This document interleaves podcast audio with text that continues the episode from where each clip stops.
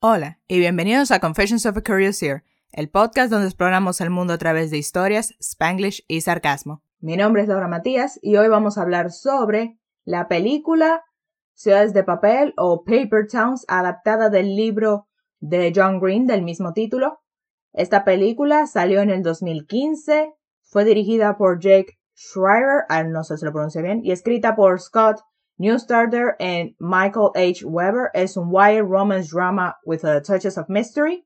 Trata sobre este muchacho que se llama Quentin, le dicen Q, y él está como, uh, he has a crush on this girl named Margot Roth Spiegelman, and he sees her as like, wow, this amazing girl, this popular, adventurous girl.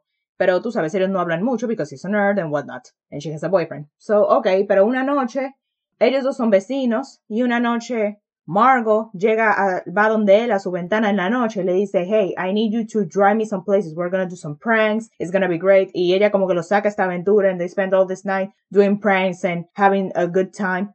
But the next day, Margot is missing. And Q takes it upon himself to find her. So yeah, de eso es lo que trata el, la, el libro y la película. And yeah, I, I feel really bad for saying this. I really do. I, okay, A esta película le doy un 2 de 5, which is pretty bad. I never give ones. I don't, I just don't, don't like giving ones. But yeah, the point being is that I really don't like this movie. It's cause this movie, I just, it's just not fun or charming or smart. And the book was charming, fun, and smart. I really enjoyed the book. Y la primera vez que vi la película, I was really bored and disappointed. La vi una vez, hace muchos años, cuando, cuando más o menos en el tiempo que salió. Y luego iba a verla para este episodio. Me dije, ok, open mind. Maybe it's better than I remember, right? Nope. I think it's worse. Maybe. Okay, maybe not worse, but yeah, I really didn't enjoy it. Again, not fun, not charming or smart. Voy a hablar como que más en detalle a lo que me refiero en la sección de spoilers, but yeah.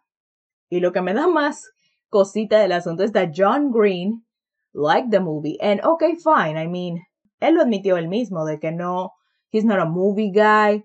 He's not like very well versed in the art of movies. So maybe he's like that. And maybe, you know, he's the author and maybe he's just really excited to see again his move, his books on the big screen. So I see that this was like the second time one of his movie, one of his books became a movie. So I can see that.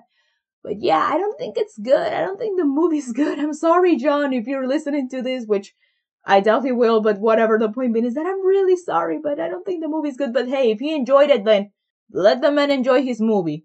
If he's happy, then hooray to him, you know? Hooray to him. Así que sí, voy a pasar ahora a la sección de los spoilers. También voy a dejar videos en la descripción del canal de John Green que se llama Los Vlog Brothers. He has this YouTube channel con su hermano Hank Green where they do videos of each other back and forth. Y bueno, él hizo videos durante el rodaje de la película Paper Towns and he hung out with the cast and then he went to set and you know the videos are a lot of fun. It's really fun watching John hang out with the cast members, especially with Nat Wolff. I could watch Nat Wolff and John Green just hang out forever. I mean, I just think they're really great together. And yeah, I hope you enjoy them. No los puse todos, porque yeah, there are a lot of videos. I just put the ones that I like the most. But yeah, there's a lot of videos that he, como que él grabó durante el rodaje de Paper Town. So yeah, hopefully you enjoy them as much as I did. Ahora pasamos a la sección de los spoilers. Nos vemos. Si quieren ver la película, I mean, maybe just watched it. I don't know. I mean, it's a two out of five, so I don't know. I'm not like fully recommending it, but maybe you like it more than I did. Maybe you're seeing something that I don't. I don't know. I mean, you you make your choices. Bye.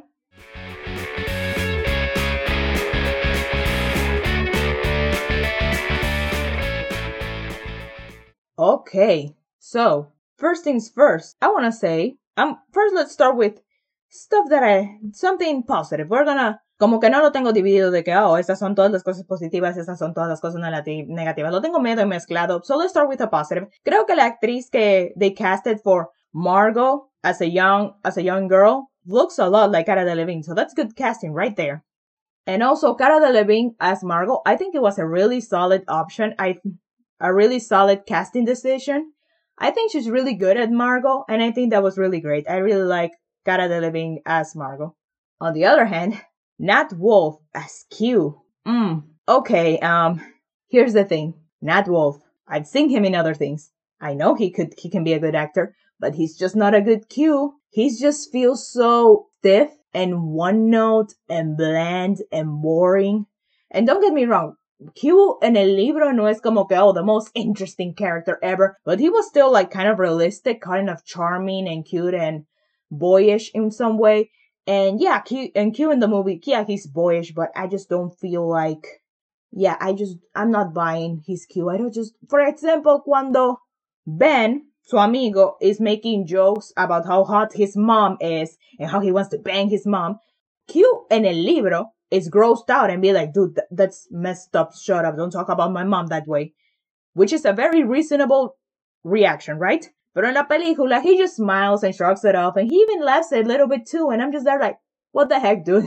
He's, he's talking about banging your mom. Why? This is not funny. This is not funny in any way. Also, the jokes here are not funny. I just laughed like once in this whole movie. And I'm gonna tell you later when that moment was. But the point being is that, yeah, Q, I, Wolff was not good in this movie. I know he's a good actor, but I, maybe he had a bad, had a bad run. Maybe he just didn't know how to play Q, maybe.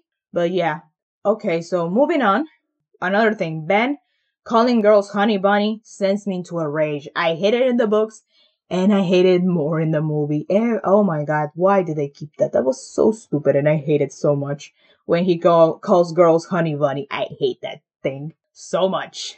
Okay, something else that I don't like. When, tampoco me gusta cuando Margo, like, when they're at the store, comprando los artilugios que necesitan para las bromas. I don't like that she's implying that Q is unhappy. I mean, I don't know. It's the beginning of the movie. It's never like implied that Q maybe is just doing all this stuff because that's what he's supposed to do. And in the end of the movie, he still chooses that stuff. So, well, maybe not in the end of the movie, like in the book, not in the movie, in the book. Uh, me, me estoy confundiendo, pero ya me, me enderecé. En el libro, a pesar de que pasó todo lo que pasó con Margo, he still chooses those things because in the end he's like, okay, but this is kind of actually what I want. And yeah, we don't want, we want different things and that's fine. You can have your adventurous, different life out of the mold and that's great. But I want this life. I do want to go to college and get married and have the children. I do want those things.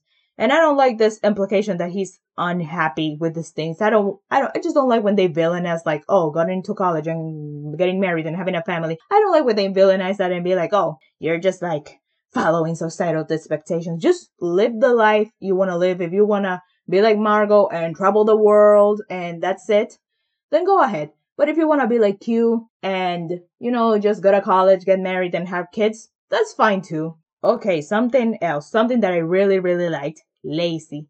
Lacey in the book, I just really didn't care about him. Ella era como un personaje secundario, so I didn't have any strong feelings towards her.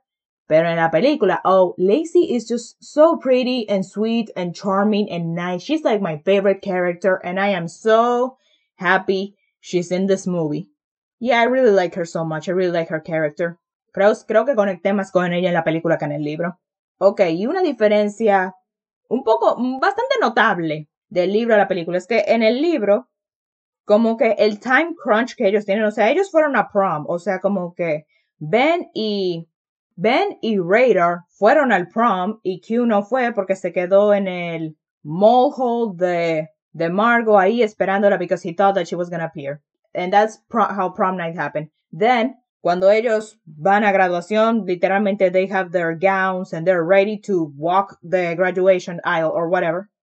Ahí es donde ellos descubren de que, oh, el mensaje que dejó Margo y ella dice que se va a ir de ese pueblo a tal y tal hora, en tal y tal día. Por lo tanto, they gotta ditch graduation right then and there and just start driving towards Agloe to find Margot. And that's not quite what happens in the in the movie because yeah, and I like it more in the book because it gives more more of an interesting time crunch. In the movie, not so much. In the movie, it's like, oh, we're gonna go find Margot, but then we wanna come back to be in time for prom. That's like their time crunch that they wanna come back in time for prom, which is not as anticlimactic, especially because I don't think y me, y me corrigen si estoy equivocada because no anoté este detalle, so I'm not sure if I'm remembering right.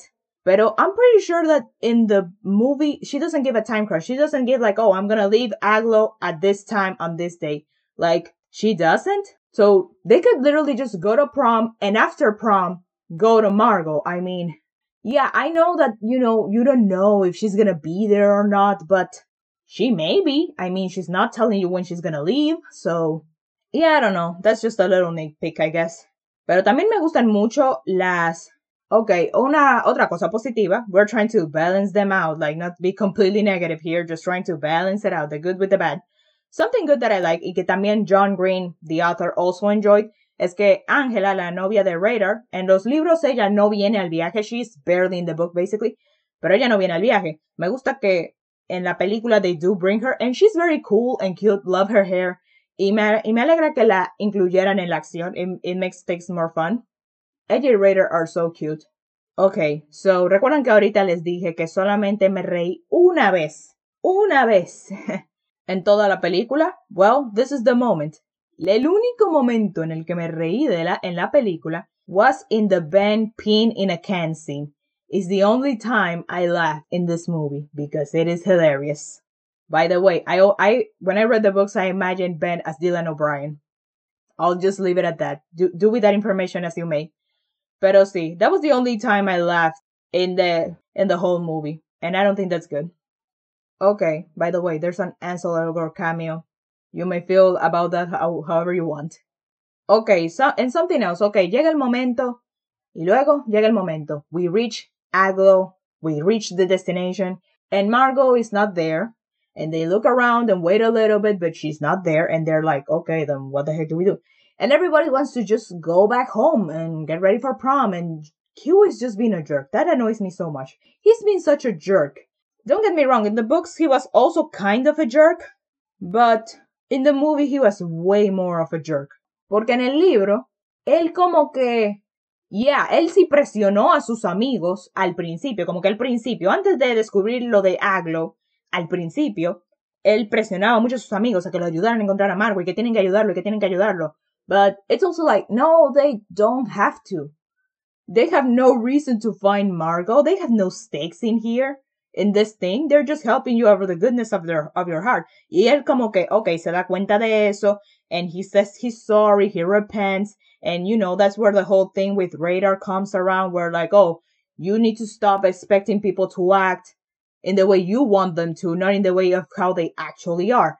Y no, y en la película something else that also bothers me about the movie is that they do use this line and try to drive that message, but they it doesn't work as well because okay, lo que hizo que funcionara en el libro es porque teníamos first the Margot thing and the Ben thing. En el libro, Ben is just acting like himself, being a goofball, being kind of creepy and whatnot, and just being himself.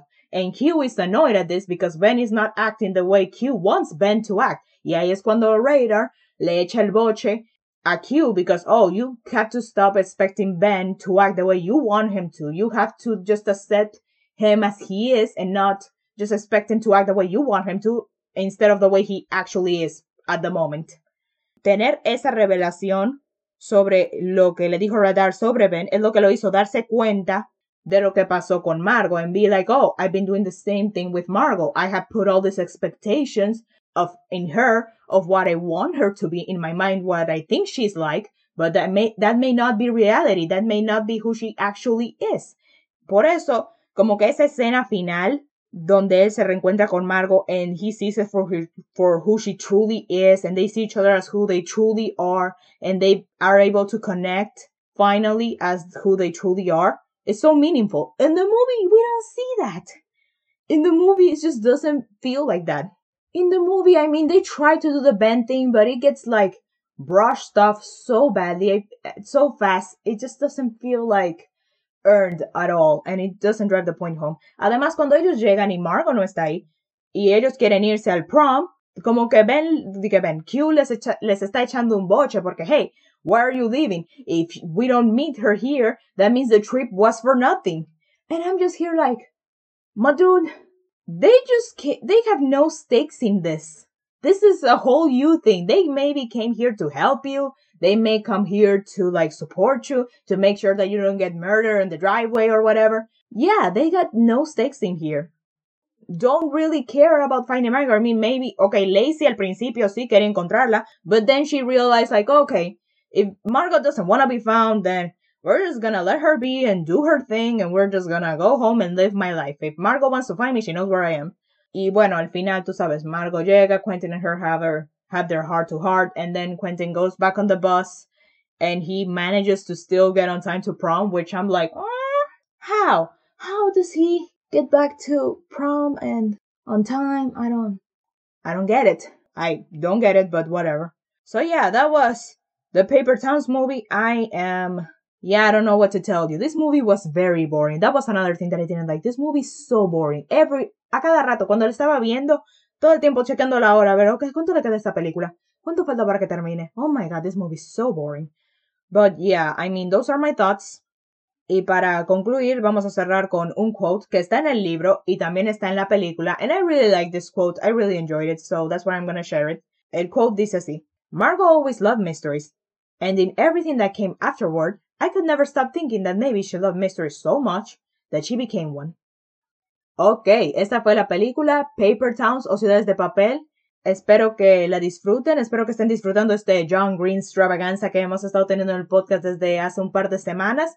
Si les gustó este episodio, dejen un review, suscríbanse. If you want to follow más de nuestro John Green extravaganza, que todavía nos quedan un par de semanas más. There's more books and more movies to enjoy. So, yeah. En la descripción están mis redes sociales.